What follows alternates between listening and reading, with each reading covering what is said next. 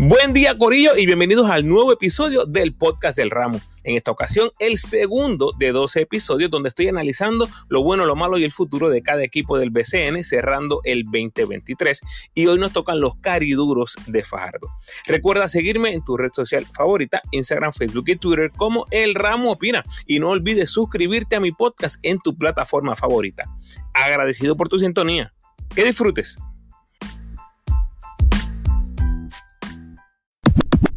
Ok, como hice en el episodio anterior, te recomiendo que escuches la previa de los cariduros en el episodio 176, aproximadamente al minuto 23.34.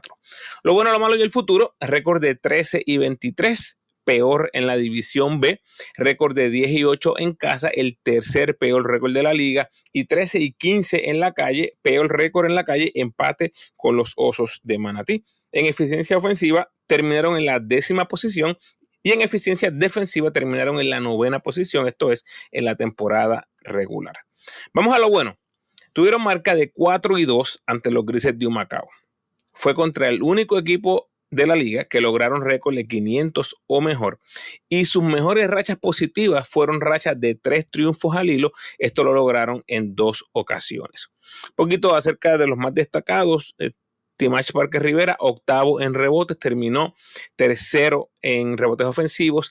Abreu terminó décimo en asistencias. Dimencio, tercero en robos. Gandía tiró 53% en triples. Esos cuatro jugadores fueron los únicos en terminar entre los líderes del torneo. Y recordemos que Gandía apenas jugó nueve partidos y Timach apenas ocho encuentros con los cariduros. En cuanto a los jugadores más destacados, eh, por mucho, lo mejor que presentaron en el 2023 fue a Elijah Holman, su refuerzo que estuvo presente desde el primer día.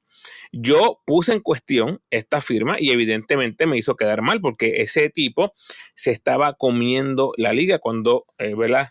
Perdió muchísimos partidos por lesión. Registró 10 dobles dobles en 17 partidos que jugó, terminando con promedios de 14 puntos, 11 rebotes, 1.2 bloqueos, 67% de campo, 71% del tiro libre y 23 en eficiencia. Un verdadero refuerzo, ¿verdad? En todo el sentido de la palabra. Es un gran trabajo durante el tiempo que estuvo activo con los cariduros. En cuanto al personal nativo, me mata decirlo, ¿verdad? Pero es la realidad. Lo único positivo que podemos mencionar son los novatos Dimensio Bond y Jesse Febres. El resto del plantel o no jugó mucho, y me refiero a pocos partidos, o simplemente no produjeron como esperábamos en sus minutos. Primero voy con Dimensio Vaughn. Promedió 11 puntos, 4 rebotes, 1.4 robos. Fue el líder entre los rookies y terminó tercero en la liga con 48 robos en total en apenas 23 minutos por juego. Y voy a serles honesto aquí. Vi alguno que otro jueguito de los cariduros, pero no fue hasta que lo vi en los Juegos Centroamericanos del Caribe con la selección de Puerto Rico que realmente dije el potencial de este chamaco es enorme. Abundo en esto de dimensión en un ratito cuando hable del futuro, que por cierto, su futuro inmediato muy posiblemente incluya jugar en los Panamericanos. Y Yassi Febris, el otro rookie, promedió 10 puntos por juego, 32% en triples, lanzando 5.2 triples por juego. O sea, se le dio la confianza desde el saque y eso me parece que debe pagar buenos dividendos. Estos dos chamacos jugaron 34 y 28 juegos respectivamente, demostrando estar disponibles desde el saque. Y darle esos minutos arrancando me parece que probó ser crucial para el desempeño individual que tuvieron ambos. Hay que mencionar a Iván Gandía, que en solo nueve juegos dio un salto gigantesco en cuanto a producción, promediando 12 puntos en 21 minutos por juego y lanzando, como dije anteriormente, 53% en triples, después de lanzar 29% y 33% en sus primeras dos temporadas. Y para finalizar esta parte de lo bueno, me parece que una de las cosas que posiblemente más recuerden los fanáticos cariduros son aquellas dramáticas victorias en el inicio de la temporada. Pero lamentablemente, ¿verdad? Después de esa época de Cenicienta, el reloj dio las 12 y las cosas se pusieron color de hormiga brava de ahí en adelante. Los leo en las redes para que me cuenten sus puntos buenos de la temporada de los cariduros. Lo malo, como mencioné anteriormente, 4 y 2 ante los Grises de Macao fue su único equipo al que le ganaron sobre 500 en todo el season, y lo acabo de decir, ¿verdad? Lo que significa que ante el resto de los equipos registraron 9 y 21, que es eh, muy mal. Tuvieron 5 rachas separadas de 4 derrotas consecutivas. Ahí nada más hay 20 de las 23 derrotas del season. O sea que cuando este equipo decía vamos a perder, pasaban varios días sin ver la luz del sol. En lo negativo tengo que mencionar a los refuerzos. Eh, Fajardo estuvo un tiempo considerable sin refuerzos. Estaban tan y tan bacalaos que la gerencia de vez en cuando prefirió empezar con cinco nativos. Imagínense, a ese nivel. Además que hubo un fracatán de partidos que solo jugaron con un refuerzo. Completamente inaceptable. Díganme ustedes qué equipo va a sobrevivir en esta liga jugando sin refuerzo. O sea, no es posible. Thomas Robinson, duró tres juegos y después cerró la temporada magistralmente con los Leones. Yo creo que la gerencia pagó el precio con las malas decisiones en cuanto a los refuerzos. En lo malo, también hay que mencionar a Elijah Holman, ¿verdad? Y el gesto que le hizo a los árbitros, eh, muy curioso, como esto no trajo una sanción más fuerte en el momento que sucedió. Y sorry, ¿verdad? Pero los últimos refuerzos también caen aquí. Eh, Archie Goodwin llegó, los cariduros tuvieron récord de 5 y 10 con él en cancha, también llegó Griffin, los cariduros tuvieron marca de 3 y 6 y todos los refuerzos restantes estuvieron muy por debajo del nivel que se espera de un refuerzo en el BCN. Honestamente, ni sé qué hacen reservando a Goodwin, eh, sabiendo que estás en la obligación de traer refuerzos élites si quieres competir en esta liga. Este es uno de esos equipos que tienen que autoevaluarse fuertemente y darse cuenta que hay que mejorar en la búsqueda de los refuerzos, algo que es tan clave en el BCN. En los puntos negativos me parece justo mencionar a Alex Abreu, quien en 28 minutos y medio de promedio, que es la segunda mayor cantidad de minutos en su carrera, no logró dar un salto a, superestrella tal vez en la liga. Como mencioné, los refuerzos batatearon. En mi opinión, eso abrió la puerta de par en par para un tipo como Abreu, que simplemente me parece que no aprovechó ese momento. A sus 32 años, me parece que sus mejores temporadas quedan atrás y aunque definitivamente le queda mucho baloncesto en esta liga, me parece que ya comenzó sus años de descenso en producción. ¿Qué significa eso para su futuro? Pues ya vamos a ver. Las bajas de Allende y Ralat sin duda fueron bajas sensibles, especialmente porque le quitaste la profundidad a la banca y eso fue algo que yo creo que nos tomó de sorpresa a bastantes. No sabíamos tal vez que el plan de estos jugadores era eh, renunciar al BCN por una temporada e irse en el baloncesto 3x3, que estuvo muy interesante. Me gusta la movida, no sé si los equipos estaban esperando eso en el momento que ocurrió. Y lo de Víctor Roth eh, al inicio del season fue muy lamentable y pues obviamente una mancha negra en la temporada. No voy a entrar en detalles de eso. Así que los leo en las redes para que me cuenten sus puntos malos de la temporada de los cariduros. Finalmente el futuro pues se comenzó a formar en medio del season cuando salieron de los servicios de Andújar, de Brady, reciben a Timash Parker Rivera y también a Félix Rivera y acertadamente no renuevan a Maura ni a Piñeiro.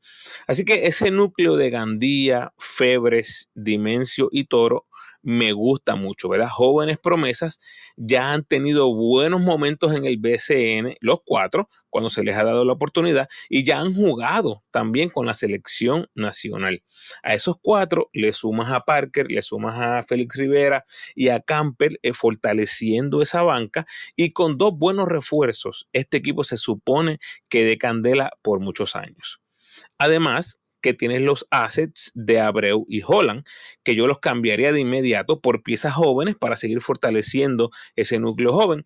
Pero si me quedo con ellos, eh, que es lo que yo creo que va a suceder aquí, entonces los mantengo como piezas veteranas para guiar a mis muchachos más jóvenes. Al punto que voy con esto es que no creo que Abreu ni Holland sean parte del futuro de este equipo. Y ojo aquí que tenemos la situación de la movida de los cariduros. Todos sabemos que el cuerpo gerencial, los apoderados están tratando de mover ese equipo eh, de Fajardo y eso evidentemente tiene un impacto, ¿verdad? En lo que son las movidas del equipo, eh, qué tipo de, cambio esperan hacer, eh, qué cantidad de dinero esperan tener del municipio X o. Son cosas muy importantes, así que a esta situación hay que seguirla muy de cerca. Yo me estoy enfocando por el momento en lo que son las piezas que tiene este equipo. Toro y Gandía de nuevo van a llegar tarde y Holland nunca se sabe porque todo depende de su situación al final de la temporada internacional que esté jugando, ¿verdad? Y la de este season está increíblemente complicado ese asunto por todo lo que está sucediendo en Israel. Ese conflicto, eh, esa guerra posiblemente no tenga ninguna influencia entre si Holland viene o no al BCN, pero definitivamente aumenta las posibilidades en caso, ¿verdad?, de que esa liga eh, no se juegue en Israel o termine antes de lo que se supone. Creo que se pudiese abrir la puerta para que Holland esté con los cariduros. Mencioné anteriormente que iba a abundar con Dimensio y su futuro.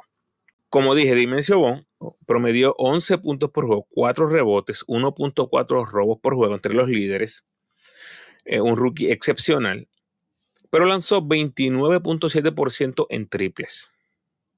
70.9% el tiro libre, 38.1% de campo. ¿Por qué es que quería abundar un poquito más en dimensión? Corillo, este tipo de jugador, cuando es rookie, él se está aclimatando a la liga. Lo único que yo puedo ver de aquí en adelante es una mejoría. Es una mejoría de esos 29.7% en triples tenerlo por encima de 30, cerca de 35. Yo creo que cuando tú tienes más tiempo jugando en la liga, vas conociendo los jugadores, vas conociendo los equipos, te vas aclimatando, ¿verdad? Lo que es el coaching staff, a tus propios jugadores, tus compañeros de equipo. Todo eso yo creo que va a ir mejorando. 70.9% del tiro libre va a mejorar, va a mejorar. 38% de campo me parece que va a mejorar. Y todo esto que les dije, sus promedios, sus porcentajes, todo esto en apenas 23 minutos por juego. Me encanta Dimensio como un tipo que va a ser un gran jugador de BCN, un tipo que se va a enamorar de la liga y un tipo que va a jugar muchos, muchos años en Puerto Rico. Ya veremos qué tipo de personal logran traer los cariduros una vez se aclare todo esto que va a suceder con el equipo, especialmente enfocándonos en los refuerzos. Yo creo que los nativos eh, bien poca variabilidad lo que vamos a ver de este equipo.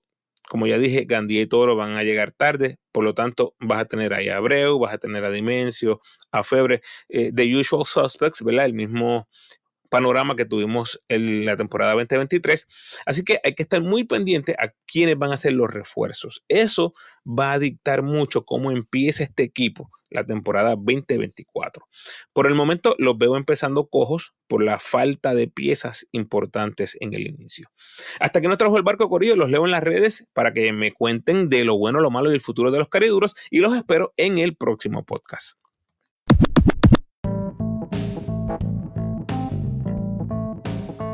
Gracias por sintonizar, Corillo. Por favor, ayúdame compartiendo este episodio en tus redes sociales y con todos los fanáticos de los cariduros de Fajardo que conozcas. Si quieres seguir disfrutando de mi contenido, te invito a escuchar mis episodios más recientes.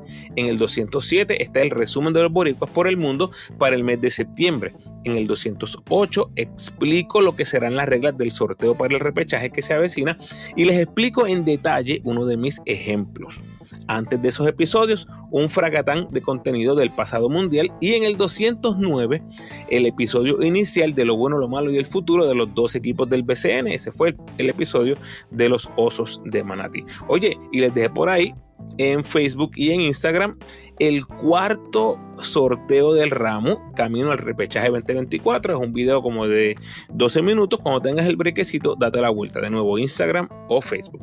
Te recuerdo cómo me puedes ayudar para que el podcast siga creciendo. Por favor denme la mano con el rating y el review del podcast en la plataforma donde escuches.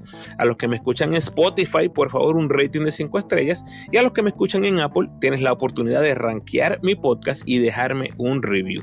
El rating te toma 5 segunditos y el review de 30 segundos a un minuto. Así que si tienes el tiempo, gracias adelantadas.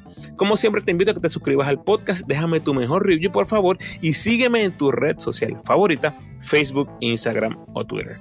De nuevo, agradecido por tu sintonía.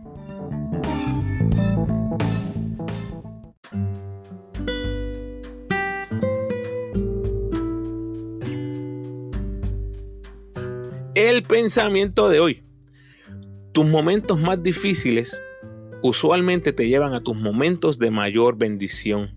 Sigue adelante. Las situaciones duras construyen personas fuertes. Bendiciones.